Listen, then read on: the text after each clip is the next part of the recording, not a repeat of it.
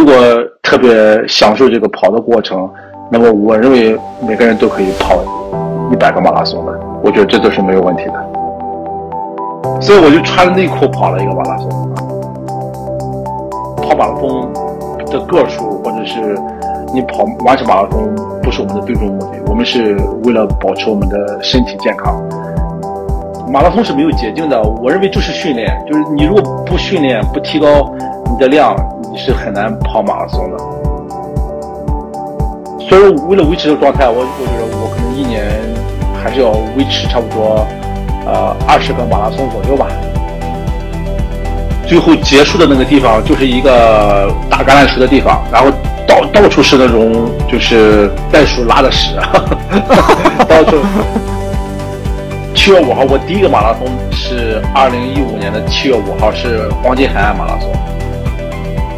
所以说当时疫情的时候我很惨，因为疫情一来，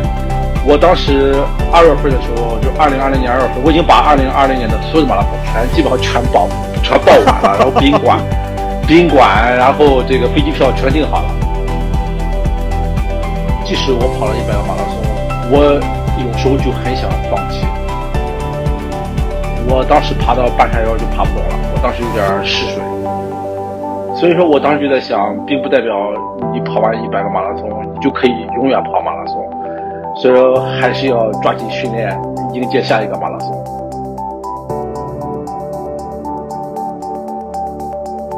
Hello，大家好，欢迎来到跑步有话说，我是慢慢跑步的 Daniel，今天我们非常荣幸请到了一个跑步狂热者，他就是我们的嘉宾 Gavin。去年年底，Gavin 完成了他人生中的第一百场马拉松，这是一个相当不可思议的成就。在今天的节目中，我们将和 Gavin 一起聊聊他的跑步经历、训练方法、比赛经验以及他对跑步的热爱与追求。欢迎 Gavin。好，谢谢丹尼尔，谢谢大家。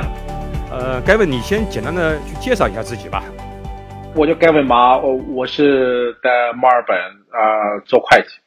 啊，从二零一二年左右吧开始跑步，二零一五年开始跑了第一个啊马拉松，啊，到现在已经跑了一百零七个马拉松了，一百零七个。呃，对对，我记得你是去年十一月六号，呃，去年十一月六号，你用一场越野马拉松去庆祝了自己的第一百一百场，这个能不能跟我们去讲一下，是不是特意安排了一个非常非常难的一场比赛去来让自己第？这个第一百场马拉松，这个记忆深刻呢。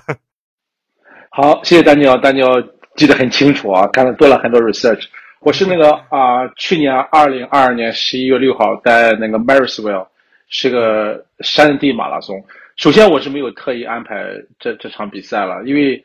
我我不会去选择一个难度比较大的一个山地马拉松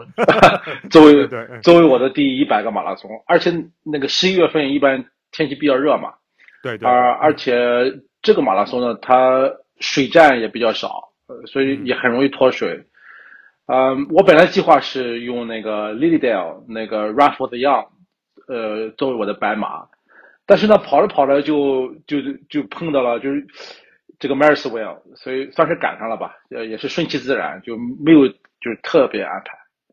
那这场这场比赛的话，我看你也之前的话也做了一些特别的准备吗？比如说为这一这这个第一百场比赛，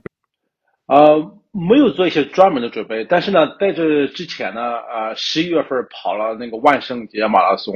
和墨尔本马拉松嘛，所以说当时心理上、身体上还觉得是，呃，就是落了一块石头吧，觉得有就是有所准备，觉得是就是还可以可以冲刺这个山地马拉松，作为自己的这个呃第一百个马拉松。所以说当时就是提前一天到的，然后就住住在那个小镇上，呃，而且把所有这个跑山的装备啊，包括水袋啊都带上了，所以说基本上就，呃，那天吧还是比较顺利。比赛前一晚有没有就睡不着觉？觉得第一百场马拉松呢，会不会有兴奋呐，或者说有一些有一些什么样的心理活动呢？对我当时是比较兴奋的，因为感觉呃想了。这么多年跑马拉松经历的事情还是比较激动，是当天晚上还是有点失眠，差不多睡了有三四个小时，所以说很很很早就起床了，然后到那个起跑线那里去看了一下，然后又回来，然后又跑又过去跑的，到了时间又过去跑的，所以当时心情还是呃比较激动啊。当时跑步的时候呢，那个赛事方赛事方非常非常有心的，他当时给我了一个号码牌，就是就是一百号啊，对对对，然后就是对在那个赛事之前呢，还就是把我把我给介绍给大家，就呃简单介绍了一些我的这个白马的过程，嗯，然后还准备了一些赠品，所以我还是比较感谢他们。他们是怎么知道这个是你的第一百场？是你呃和组委会有过沟通吗？是的，是的，我当时决定呃要跑这第一百个马拉松的时候，呃，我就给了这个叫 Bright，他是 Trail Plus 的那个那个 Director 嘛，就是他那个，对对对，对对，他他他组织很多赛事，差不多一年组织十几个马拉松左右，呃，平时和他也比较熟，我差不多跑了他组织的马拉松这一百个当中。有二十四五个左右，所以所以说和他是比较熟的。我当时就和他说了，和他说，他说他会呃特别的给纪念一下，就是，但是当天当时呢，就是呃他比较忙，所以基本上就是简单介绍了一下。另外就是呃给了两个纪念杯子，上面写了我的名字。另外就是这个。啊，马拉松的名字还有第一百个马拉松的数字都在两个杯子上面，还还是还是很有纪念意义。对呀，那个这个是专专门的这个待遇。然后在整个比赛过程中，你的你的心情是不是也有没有去随着这个整个赛道的话，这个有有一种起起伏伏，或者说，哎呀，我看着就是随着还有几还有两个小时或者还有一个小时，我终于要去过这个终点线了，我终于可以去庆祝我的第一百场。这个马拉松了，是的啊，这个当时当天呢，还是发生了很多小插曲啊。首先那天确实是挺热的，而且呢，我心情很激动，所以导致我跑的时候呢，就不是那么呃控制那个速度不是那么好。它因为它整个赛道就就是上山下山，然后崎岖不平嘛，所以就是当时就是没有很好的控制心率。所以说，在第三十二、三十三、三十四公里那个很大一个坡的时候，爬坡的时候，我当时爬到半山腰就爬不动了，我当时有点失水，就是是就开始坐下来，就坐在一个石头上面。呃，当时很多人他他们都知道，很多和我一起跑马拉松的那小伙伴都跑了，说你现在都已经达到九十九点七五个马拉松了，你不要放弃。对，但是我当时是确实跑不动了，我当时非常沮丧，我认为那天可能就完成不了了。有有没有那种退退赛的想法呢？当时有的，有的，有的是有退赛。我我当时就在想，如果是我持续感到就是身体不适、很恶心，另外呢就一点力气都没有了，因为我当时是在一个半山腰上嘛，而且那个那个坡度是很陡的，我就在想，就是这个坡我可能都爬不上去了。呃，所以当时有点失望的，但是人的身体是很奇妙的。当时我就选择了一个阴凉的地方，坐坐在那个地方，差不差不多有三分钟吧，这身体就恢复过来了。啊，然后我我就就爬到山顶上去，呃，而且呢那个山顶是一个有一个很大的水站，呃，它有西瓜，有冰，有水，然后还有其他水果，还有那些糖果，所以我基本上就在那里休整了差不多有五分钟左右，所以就整个。呃，身体就恢复过来，然后下面就一路就，对，而且下面就好处在于说，在山顶跑两公里以后呢，再往下走就是全是下坡了啊！是的，是的，是的，是的，所以说，所以说还是比较拉，比较幸运吧，比较 lucky。所以，因为我看了一下那个坡，那个坡的确是，的确是非常陡，那个坡。对，那个坡很陡，差不多一公里多吧。那个坡是基本上。你跑这个马拉松，你爬上那一个坡的话，基本上就成功了。啊，那就是这个是你当时遇到最最困难，就是或者让你最最基本上就是最困难的一个点了。都过了那个之后，基本上就是叫一马平川的。对，当时心情还是很激动的，就是当时爬上去以后，我就知道我就能完成了。所以说我当时非常激动，所以呃下山的过程中我的速度还是可以，基本上就是匀速嘛，因为那时候心情已经知道自己能够完成，也有信心，所以基本上就能控制住呃这个速度，还有就是自己跑步的这些姿势啊，就不像以前那样就是感觉因为心情激动就有点乱了方寸的感觉。对对对，你就可能就是叫回到了，就是保持一个平常心了，因为知道这个已经胜券在握了，所以就保持一个平常心，就正常发挥了。是的，是的，是的，你说太对了，大家。嗯。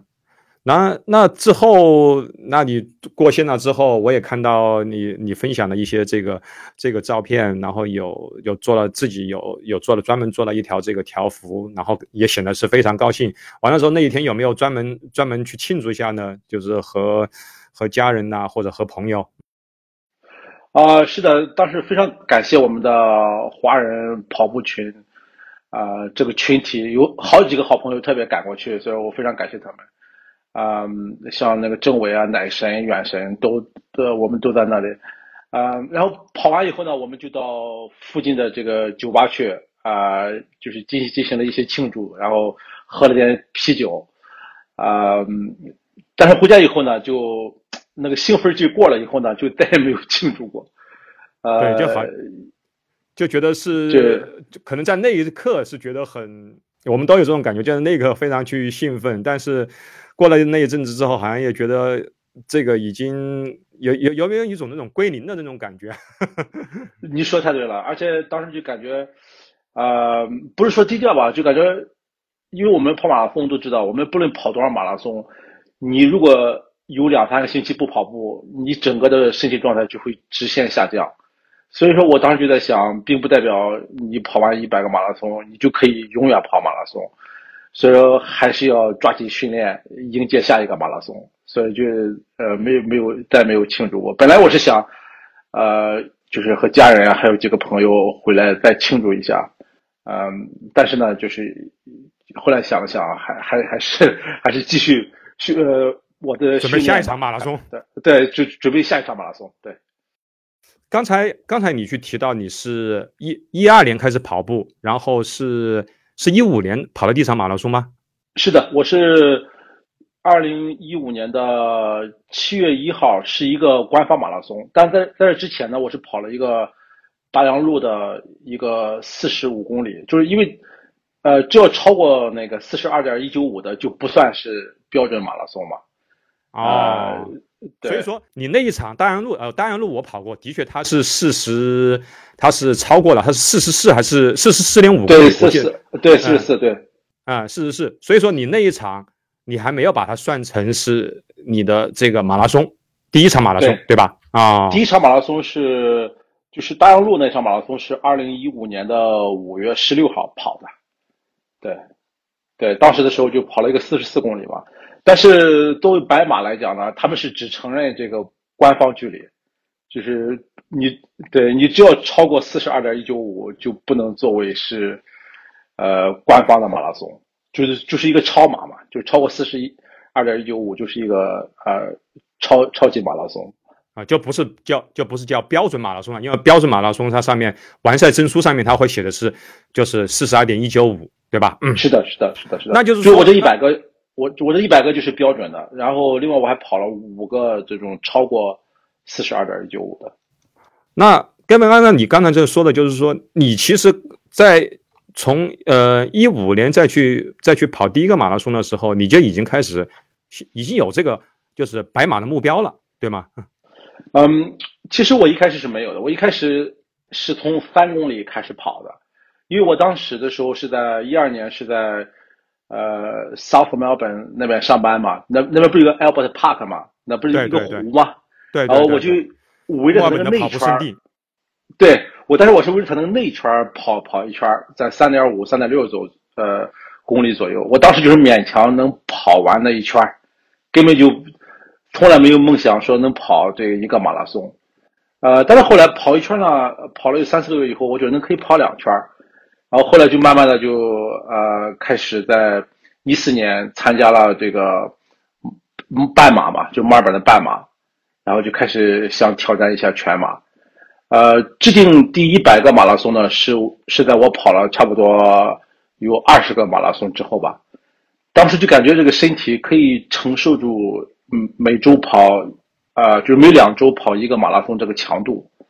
啊，而且呢，就是对，而且对于那个训练啊、装备还有这个伤病控制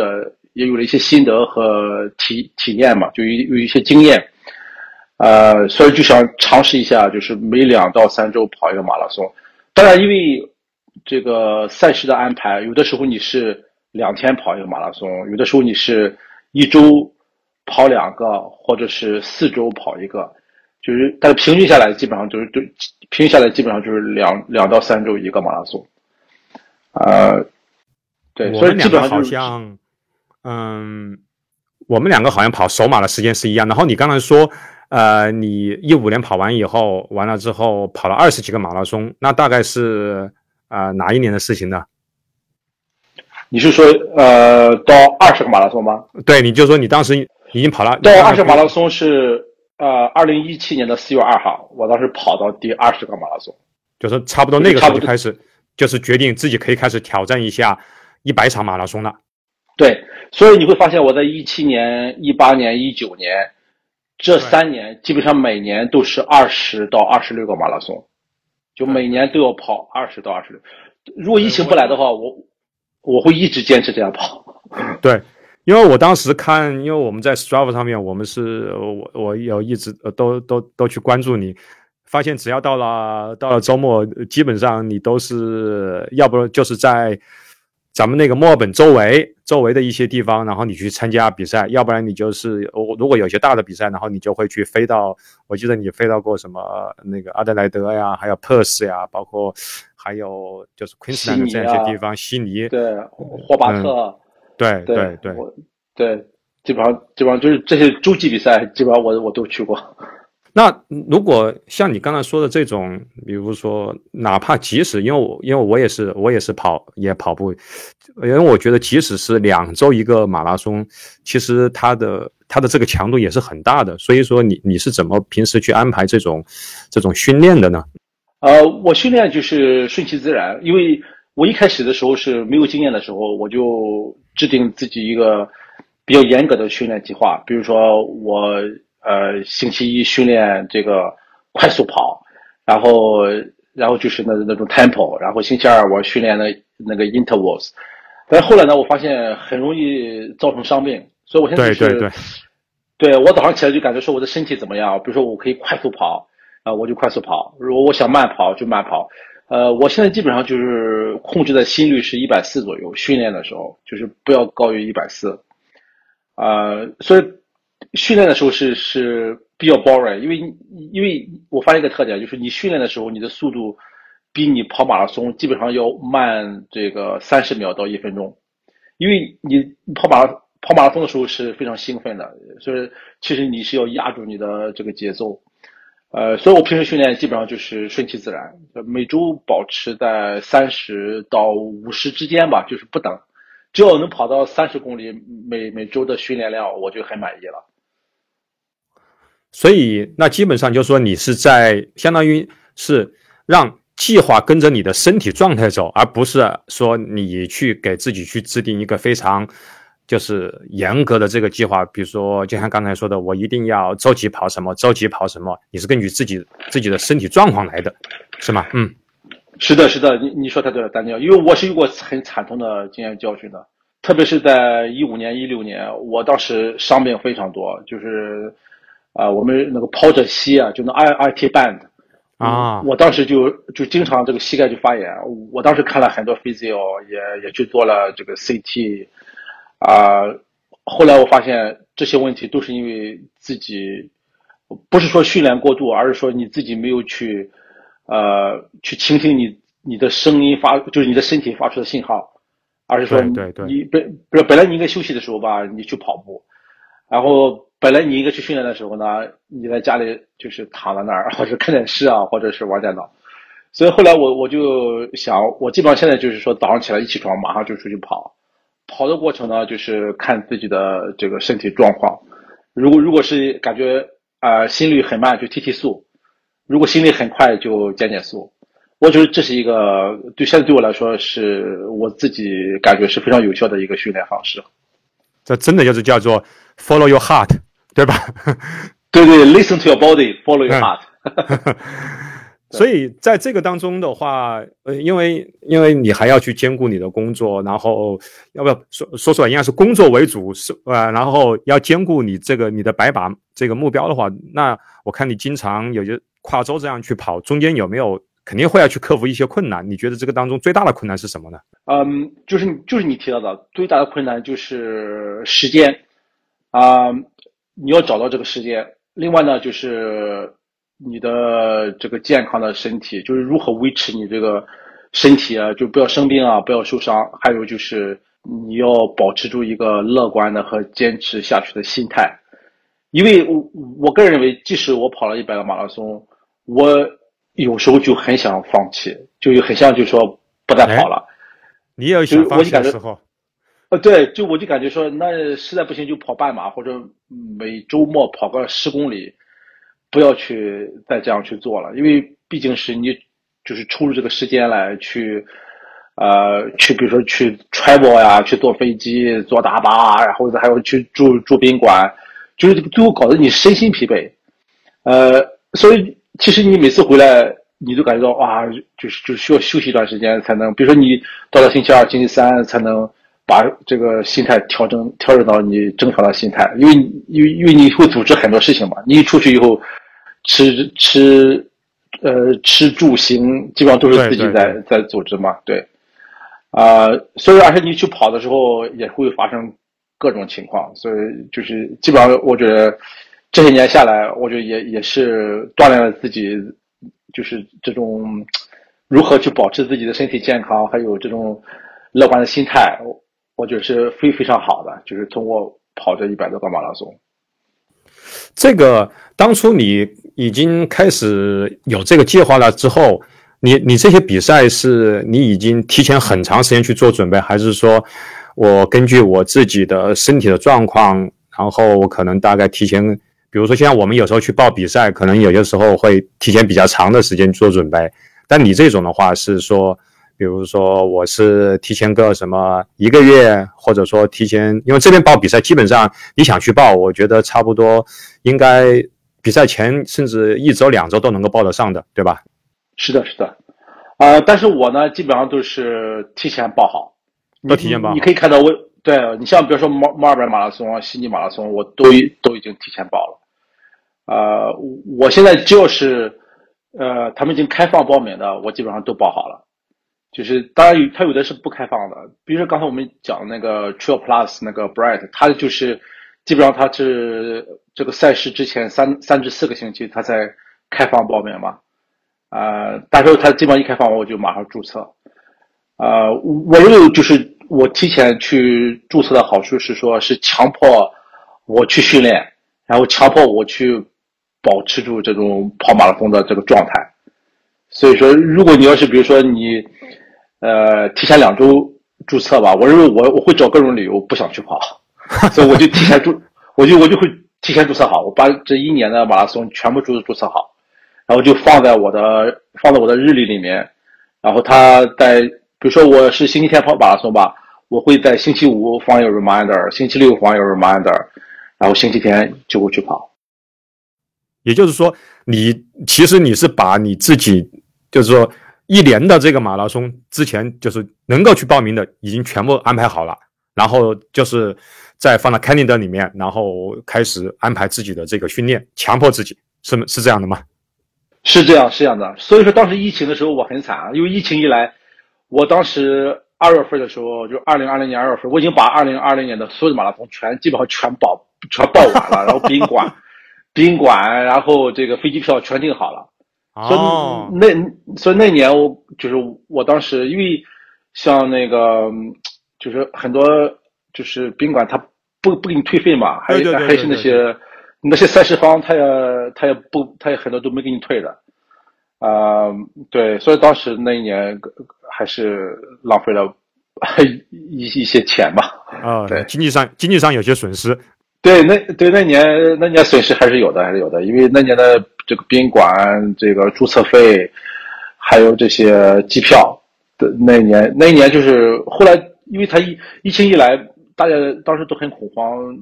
没有人去关注说你马拉松取消不取消。现在大家都在都都已经必须在家里都不能出门了，对对，所以说他们那那些飞机也不能起飞，他们航空公司也没有钱了，所以就当时很就是他们给了我给了我些 credits，我现在还没用，我今年准备 我准备今年准备都把它都用了。啊，哎呀，那。真的没想到是你，你，那你应该，那你你是属于应该是是所对所有的事情你是很应该是叫很 organized 的，因为你把所有的，你看你把比赛也先报了，然后把呃宾馆还要把机票把所有一些东西全部都去安排好了，只是只是到时候到要去参加比赛了，然后你就按照这个计划计划这样一步一步的这个来，那所以这个这个疫情。对于你这个影响是相当的大呀，对对，我当时疫情呢是啊非常沮丧的，因为当时疫情，当时在飞机场那个地方有一个叫 Burn Bank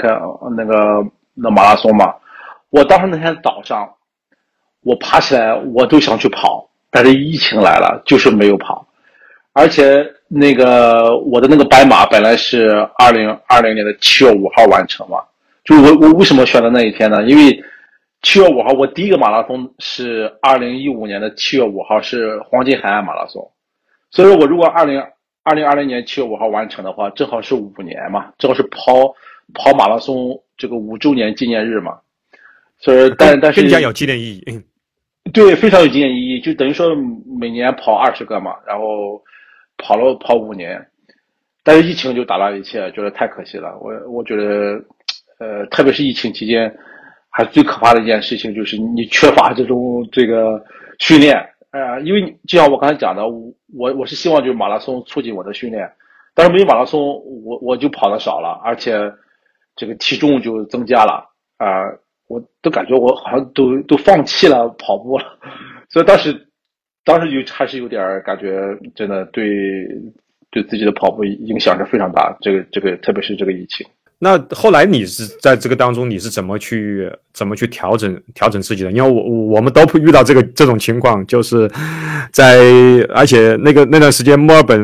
墨尔本也是在整个澳大利亚里面，应该是就是封城是最最最严格的，世界之最，世界之对世界之最。嗯嗯，我也我也有一段时间非常也也非常这个沮丧。后来后来你是怎么去去走出来的呢？对，反正我觉得走出来是非常难的，所以你可以看到，我是从二零二零年这个二月二十三号，我在这个 Wagarita，就是在 Victoria 那个就一个小乡镇嘛，跑了一个马拉松以后，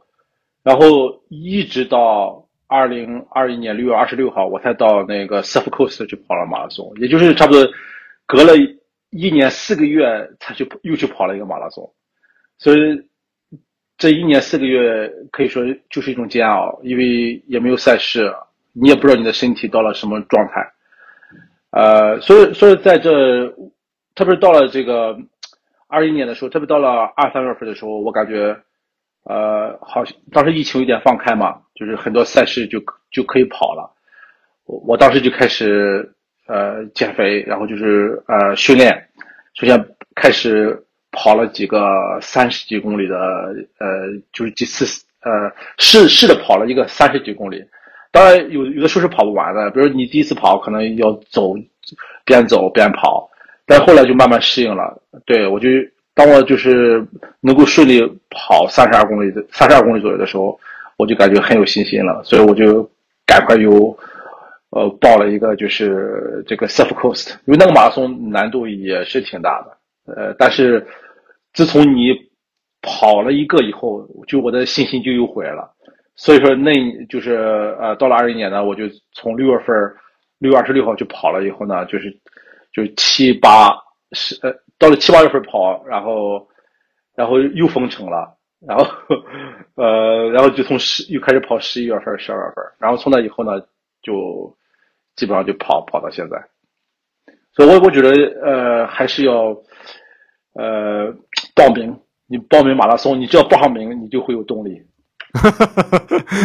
对对对对，我们我们经常也会去说，首先你你先把名给报了，报了之后你呃你才会去想着怎么去去安排你的这个你的这个训练，不要去总是说我到时候到时候再说，到时候再说，很很有可能就就没有就就没有下文了，没有动力，没有动力了。对，嗯。然后我发现你们很多比赛，嗯，除了去。去除了去跨跨州，我发现你把基本上把维州，基本上把维州所有的我看到有有有，基本上所有的小镇上面的那个全马比赛你都去跑过了，对吧？对，基本上基本上都跑，我我知道的，我基本上。都去过了，那你知道的，我估计也也都是大家全部，估计很多人还不知道。我就是通过你，你我看你的 strava，我才知道的。哦，原来这个地方还有还有这样一个一一场那个比赛呀。对对，我我是去很多地方，比如说我上周就跑的那个 h e a d k i t 呃，都是很小型的马拉松，就是整个赛事就是整个马拉松差不多有不到一百个人吧，就是跑马拉松全程的。啊，而且那个地方因为是乡下嘛，然后他们最后结束的那个地方就是一个呃打橄榄球的地方，然后你到到处是那种就是袋鼠拉的屎，到处到处是他的，就是那个橄榄球那个球场你都没有下脚之地，哎，这真的是，这这就是真的，这真的是我感觉。他们那边袋鼠可能比人还多。那除了刚才你说的这个，就是这个这场比赛，还有一些什么比赛？你觉得你记忆比较深刻，然后也也很有特色的呢？对我，我就分享几个啊。首先就是，呃，在十二月三十一号晚上，每年就是就是新年呃这个呃跨年夜吧，它会有一个叫 New Year Eve 那个。Run around, run around 那个 rock，就是在那个 UES，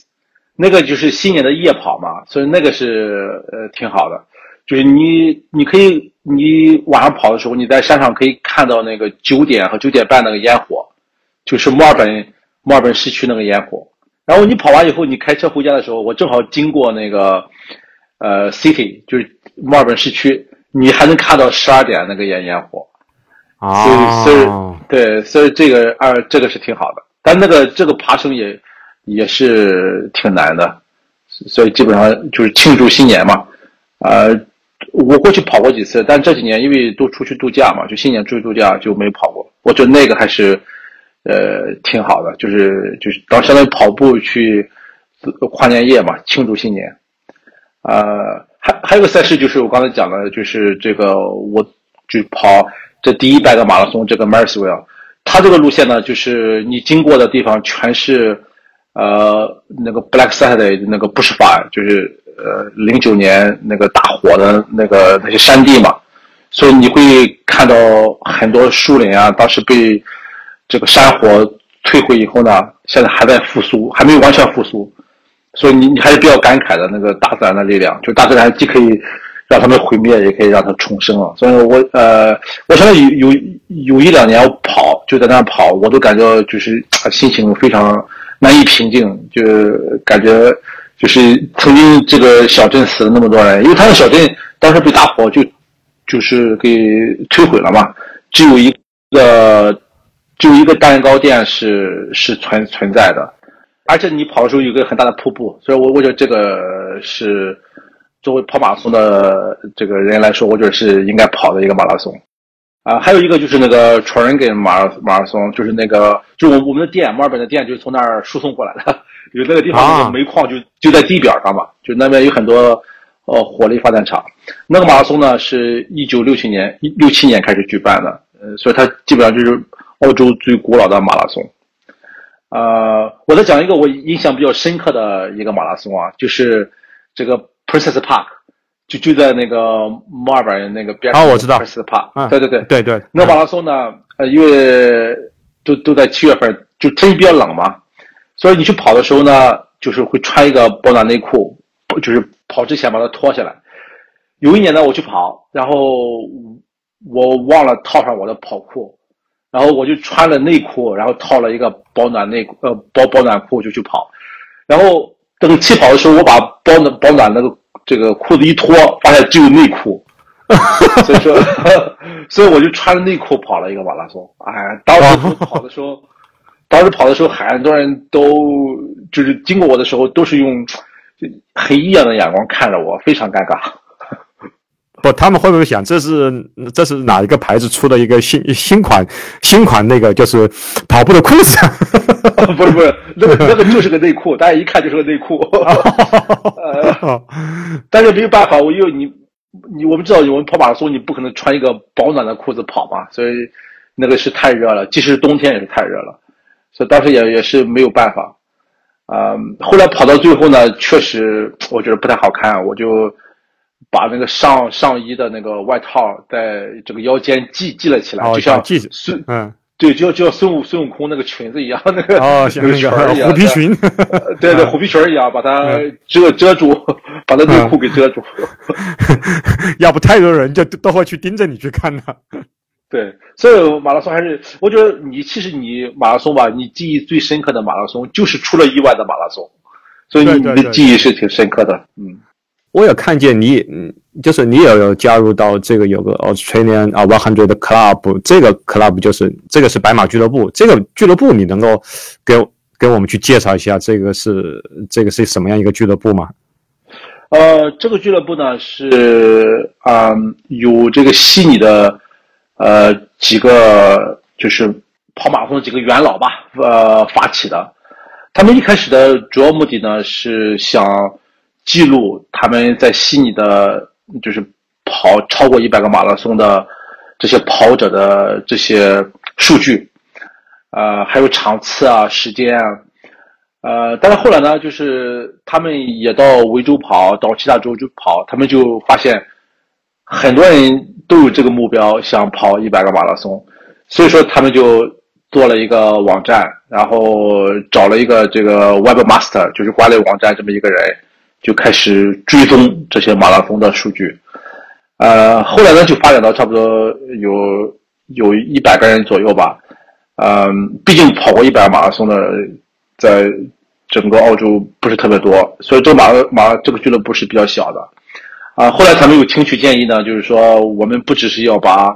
跑过一百个马拉松的人加在里面，我们要也要把就是只要跑过马拉松的人也要加在里面，所以你只要跑一个马拉松。你去给他写邮件，他也都可以把你的记录写在里面的。呃，所以说这个他的网站的数据是比较好的，他比较，他首先是免费加入，他其实只是呃给你记录你的这个数据。另外呢，你会发现，呃，这上面很多人呢，你一开始是不注意他们的，但是你你发现你加入这个俱乐部以后呢，你每次去跑马拉松，其实你就你会和他们就是成为好朋友。因为他们也会知道你，因为你你跑的时候那个跑马那个牌子上面就写着你的名字嘛，啊，所以我觉得这这是一个很好的俱乐部，呃呃，就加入以后，我觉得，呃，第一是你可以看到你的数据，你不用自己再去记录你的数据，另外呢，你可以呃，就是认识更多的就是跑马拉松的好朋友，就是说他现在，因为我看。看着上面，他在 Strava 上面，他的那个 club 现在是八十八十个会员，但事实上就不是说你你一定要跑完一百个马拉松才能够去申请的，就是现在就是你哪怕你只完成一个马拉松，你也可以去申请，对吗？是的，是的，是的，啊，就是你呃，对，然后就是你你从就是你从一到五十呢，啊不一一到九九十九，就是他会说你是，他叫 anti center。就是你是跑在一百之前的，然后你超过一百呢，它叫 post center，就是一百个之后的。那据你所知，这个 club 现在呃跑的最跑最多的马拉松的是有多少？跑了多少个马拉松啊？呃，跑到最多的现在是，因为他把呃海外的也加在里面了。就是我们只看澳，对，只看澳洲的话，现在是四百一十七个。四百一十七个，对对 对，是那个镇嘛，就是一个老太太镇啊。那第二名就那得他是什么时候开始去跑的？他现在有多大呀？他他可能可能有七十多了吧？他是从二，我看一下，对，呃，我看他的数据啊，他是从二零零一年开始跑的。二零零一年，对，哦，那也差不多。对，跑了二十三年，哦，那也那也差不多，也就是平均下来，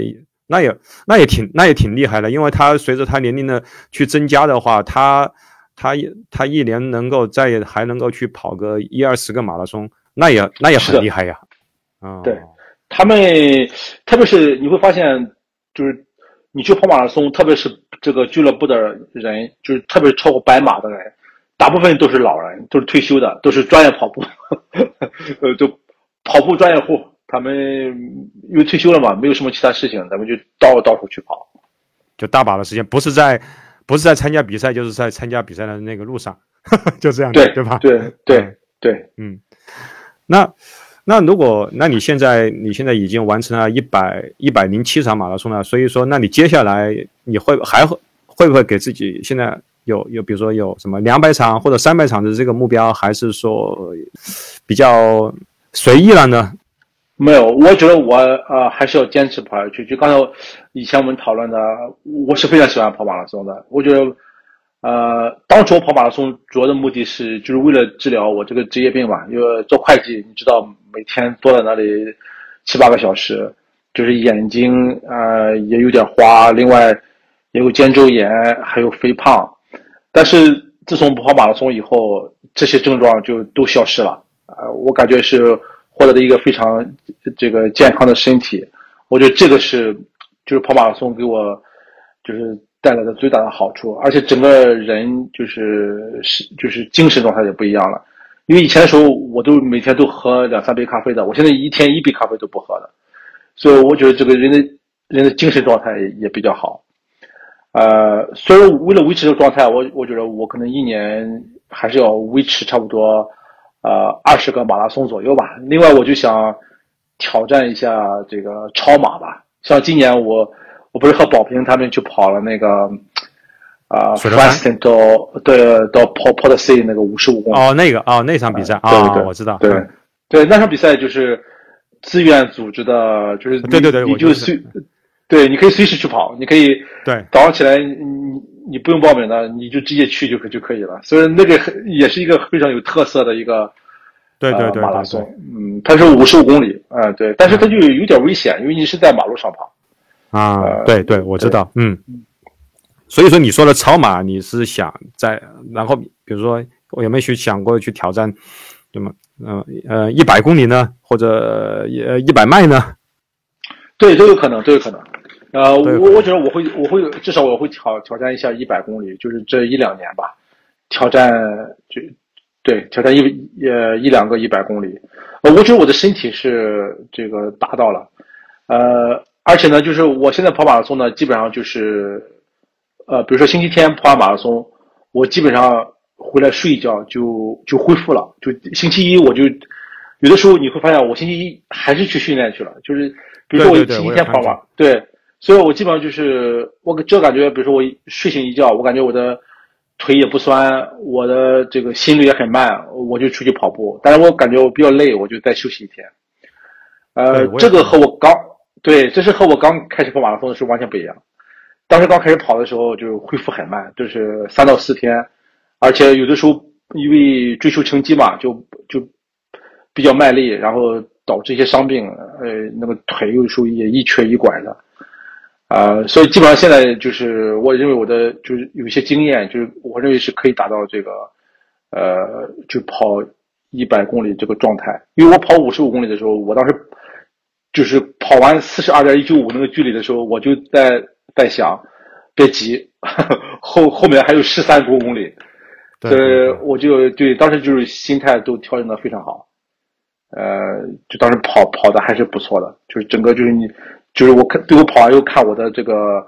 这个步伐数啊，还有这个心率啊，都是控控制的挺好，就比较比较一致吧。就整个整场赛事跑跑下来，对，因为我发现我也看你基本上每场比赛，我说的是就是一般的那种就是路马呀，不是那个，基本上你的成绩都就是四小时，反正就四小时上下都比较就比较稳，都比较稳定。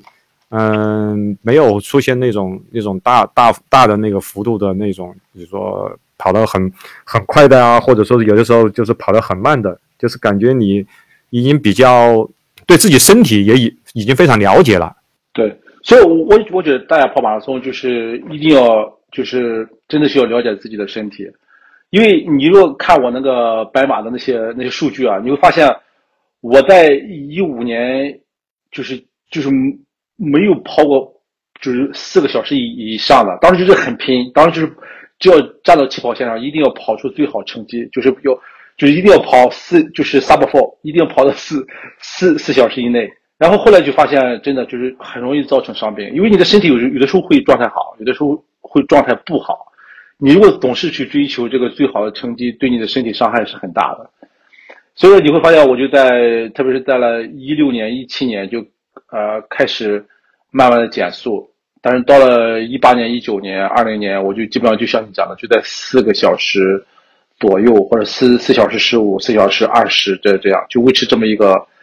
呃，时间，我觉得这个对我来讲，就是我发现这么一个速度，第一呢，就是你跑的时候很轻松，就不至于说马拉松你跑到三十五公里或者或者跑到三十二公里你就跑不动了，然后你就感觉很就感觉就是有那种生不如死的感觉，就很吃力。撞墙。对我现在基本上没有撞墙，你特别是上周末我去跑的时候。我最后五公里就是冲刺，我我我前面三十七公里，我是以六分十或六分二十秒左右一公里，后面我就是基本上就是，呃六分或五分半就跑的，就是反而后面的五公里是最快的，就是当时心情是很愉悦的，因为你会发现你会超过很多人，就大家都跑不动了，都在 走，都在走的时候，你就就是很飞速的跑过他，就是超过他们。他们都会感觉这这个人怎么回事儿，所以其实你其实你把你自己的那个心态调整好，是是可以很这个轻松去跑完的。所以我现在不是特别的追求时间，呃，我更追求的是就是说不要造成伤病。另外呢，就是呃能够就是心情愉悦的跑完，不要对这个马拉松就是产生一种感觉是很艰难的感觉。对对对对，就是享受。享受这个过程嘛，还不是说去一定要去把自己 push 到一个很很 hard。对你说的这个很对，就是不要做我想起来这是一件很痛苦的事，还是还应该是我在想就就是一件很就是很愉快，我愿意去我愿意去跑这个步。对对对，是的，是的，挺好的。而而而且当你就是追求速度的时候，有的时候你的心情会很受影响。比如说你跑墨尔本马拉松，你若想追求速度。他前面两公里全是人，所以你对你就你就对前面的人感觉就是他们为什么在前面挡着我呢？所以你会想办法去超过他们，对不对？所以你的心心情就非常不好，你你就会想为什么他们跑那么慢还站在前面？为为为什么就为什么挡了我的路啊？对，在前几年跑跑完跑的时候，我是有有有有这种心理感受的，但现在我就没有这种心理感受，就他们挡了我，我就在后面。就慢慢跟着，等我有机会就超过他们。对对对对，挺好的。最后的话，有没有给大家有一些你，就是刚才也谈到说，你做个小结，有一些什么给大家，尤其是初跑者吧？我们现在刚刚去，就是刚刚要去跑马拉松的这样一些跑者，有些这种建议呢？对，首先我觉得我自己。可能有一些经验吧，有一些不成熟的建议。我觉得，首先，我觉得是，呃，马拉松是没有捷径的。我认为就是训练，就是你如果不训练，不提高你的量，你是很难跑马拉松的。呃，所以，比如你要跑马拉松吧，你你就比如说，你就不停的从五公里开始跑，然后跑十公里，跑十五公里，跑半马，然后再跑三十公里，然后基本上就可以跑马拉松了。所以，但是你如果是上来就跑的话，我觉得那个是很很痛苦的。呃，另外呢，就是要就刚才我和丹尼要讨论，他 我们就 listen 我们那个 body，就倾听我们的呃身体发出的信号，呃，不要这个过度训练，呃，也要注意休息，呃，因为就你没有伤病才能去享受这个跑步的过程嘛。因为跑马拉松的个数或者是。你跑完成马拉松不是我们的最终目的，我们是为了保持我们的身体健康。啊，当然，你如果就是特别享受这个跑的过程，那么我认为每个人都可以跑一百个马拉松的，我觉得这都是没有问题的。非常感谢 Gavin 的分享，呃，我们也预祝 Gavin 能够去达到他的更多的这个场数，能够去 enjoy 他的比赛。然后他的更多的未来，比如说刚刚谈到他的呃一连二十场的目标，甚至然后还还要去跑啊超马的目标。谢谢 Gavin，谢谢丹尼尔的邀请，希望等我跑完两百个马拉松的时候，我们再和大家分享一下我的感受，嗯看当看当时的心情是怎么样的。好，一定一定一定好，谢谢大家的收听，拜拜。拜拜，谢谢。嗯。